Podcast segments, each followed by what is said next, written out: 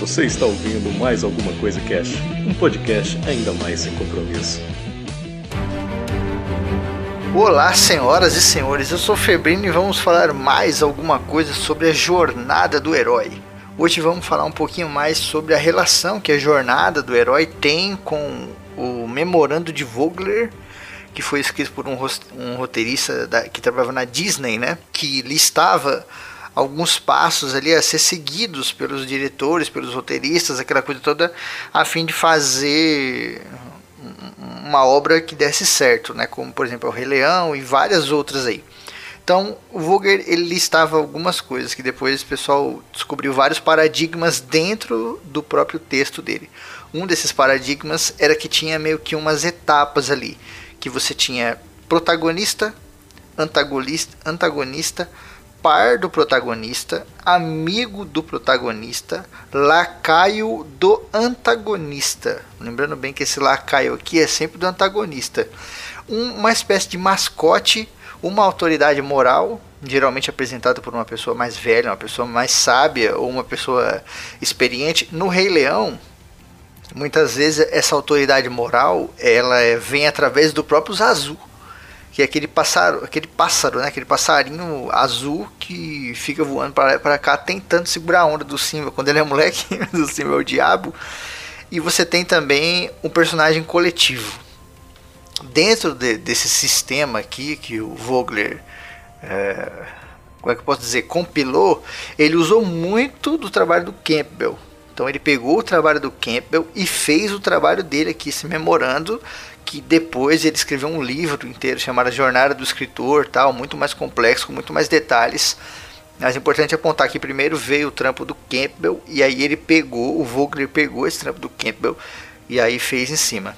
Vocês já devem ter visto alguns memes na internet, alguma coisa assim, onde está escrita a história de um, de um cara, por exemplo, Harry Potter, estava na sua casa e aí veio não sei quem e não sei que lá tem um resumo da história do Harry Potter e as pessoas vêm riscam os nomes Harry Potter, Hagrid, não sei o que, não sei o que e aí coloca o nome de outro cara e isso se transforma em um filme totalmente novo que é o outro filme que o pessoal está se referenciando.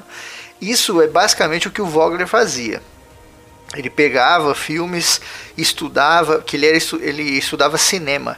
Então ele estudava os filmes, estudava as obras e ele fazia o roteiro e depois ele riscava o nome dos personagens no roteiro, colocava outros nomes ali e ele conseguia criar um resumo daquele segundo filme exatamente como o filme era, sem mudar a estrutura da história. Então ele chegou e apresentou isso dentro da Disney a fim de que os caras levassem isso adiante e que isso daria muito dinheiro, que daria muito certo e de verdade dá certo dá certo até hoje, em todos os filmes. Tanto que uma das coisas mais comuns que tem é o seguinte: quando o filme começa, ele mostra como que aquele mundo funciona. O filme da Disney geralmente é assim, ele, ele mostra como aquele mundo funciona. Por exemplo, vamos pegar um filme aqui que é bem clássico, que é o Rei Leão.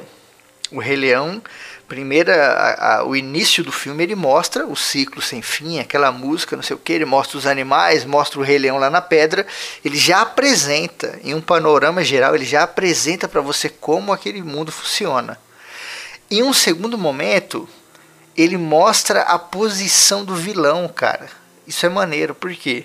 Porque geralmente o vilão, ele é dissimulado, ele esconde o plano, ele tem alguma coisa secreta ali que ele não quer que as pessoas saibam, né? Em obras mais complexas, é, o vilão se posiciona dessa maneira. Nos filmes da Disney, não.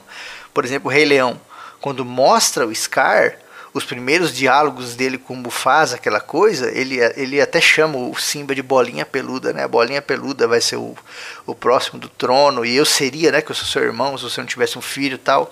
Já deixa claro qual que é o objetivo do Scar. Desde o começo do Rei Leão, todos nós sabemos que o Scar quer ser rei. A gente conhece o objetivo dele. E é interessante, porque não são todos os filmes que dão essa atenção ao antagonista. Mas o Vogler puxou isso, estabeleceu isso e funciona bem pra caralho. Dentro desses filmes da Disney, isso funciona muito bem. Porque pra, pra Disney não é interessante você fazer um vilão maquiavélico cheio de, de, de tramas e cliffhangers e o caralho, o cara mega complexo. Não. É interessante você pôr o vilão e já põe aquele conflito, põe a intenção desse vilão. Porque aí a pessoa já assiste intencionada. Por exemplo, a gente assiste o Rei Leão todinho sabendo que o Scar quer ser rei. E aí quando ele consegue ser rei, a gente fala, olha que filho da puta, cara, ele, ele fez de tudo para chegar lá onde ele queria, tá ligado? A bruxa também, lá da, da história clássica da Branca de Neve, a bruxa não tem um segredo assim. Ela não tem um segredo que ela não conta para nós espectadores. Não, desde o começo ela fala: Meu, mata a Branca de Neve e acabou. Eu sou a mais linda, eu quero ser a mais linda. E ela leva, cara, essa parada até o fim da história. É muito bizarro. Você tem também um, um outro ponto aqui que é do Tarzan.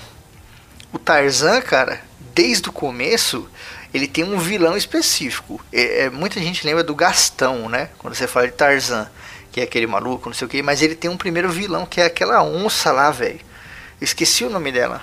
Uma porra de uma onça, um tigre lá que mata os pais dele e ele fica, nessa versão da Disney, acho que mata o filho daquela macaca, daquela gorila que cuida dele, né?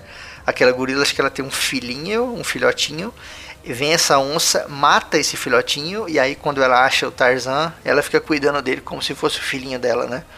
Então é interessante ver que o vilão ele já é mostrado ali no começo, tem um plano todo para ele, e apesar dele ser um vilão, entre aspas, inconsciente, né? Dele não falar o plano, não sei o que, fica claro qual é a intenção dele. A intenção dele, a capacidade dele é de matar. A capacidade e a intenção desse vilão é de matar, é de retirar vidas. E ao longo da história, a única coisa que ele faz é isso, é tirar vidas. Tá ligado? Ele mata lá os pais do Tarzan, depois ele vem e mata o macaquinho lá da, da gorila que é a mãe do Tarzan. Depois, se eu não me engano, ele mata mais alguém, cara. Não sei que, porra que ele faz. Até que o Tarzan vem e consegue, né? Matar. Eu acho que ele mata o gorila, que seria o, o pai do Tarzan, entre aspas, né? O, ele mata, ele vai matar uma coisa assim. Vem o Tarzan e, e mata esse bicho. Então, essa, essa parada que o Vogler escreveu é interessante porque ela traz outros conceitos, assim que tipo, por exemplo, é, o terceiro passo que o Vogler apresenta é de mostrar o protagonista no seu cotidiano. E isso aqui está dentro do lugar comum, essa parte aqui. Do, do, protagonista no cotidiano dele está dentro do lugar comum. Por exemplo, você pega, é, sei lá, o Hobbit, que a gente falou muito lá no programa principal. Quando mostra ali no começo, o Bilbo está no lugar comum, o Frodo está no lugar comum, mas ao mesmo tempo é apresentado o cotidiano. Não é só falar, ah, não, ele está na casa dele acabou. Não. É apresentado o cotidiano, fala um pouco das tarefas deles, sabe? Esse tipo de coisa. Quando você pega lá o filme do Príncipe do Egito, que é aquele do Moisés, tem todos os aspectos do Vogler nele, cara. Todos os aspectos, mano. Mostra abertura, apresentação do mundo, tem aquela parte de antagonismo, tem o protagonista no seu cotidiano, sabe? Tem todas as fases lá do Campbell então é muito maneiro você perceber que o Memorando de Vogler, junto com o Herói de Mil Faces do Campbell, é uma, uma leitura assim, praticamente obrigatória para quem quer escrever. Se você tem um livro, se você tem uma história, você quer construir alguma coisa, leia esses caras. Não porque você vai forçar a barra e isso vai acontecer no seu texto, mas porque você vai pôr isso no seu texto e depois você vai olhar para aquele trabalho que você leu e vai ter aquela consciência de que puta merda, olha que legal, cara. Olha como o trampo desses caras foi foda, tá ligado? O que esses caras escrevem, o Vogler, acho que você pode até usar um pouco assim durante a escrita, sabe?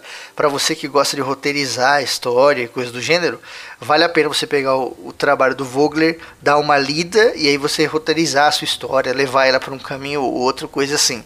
Mas para uma pessoa que não, não gosta de fazer roteiro nem nada, é interessante você ler para depois que a obra estiver completa, você olhar para trás e falar: caralho, como esses caras são geniais, cara.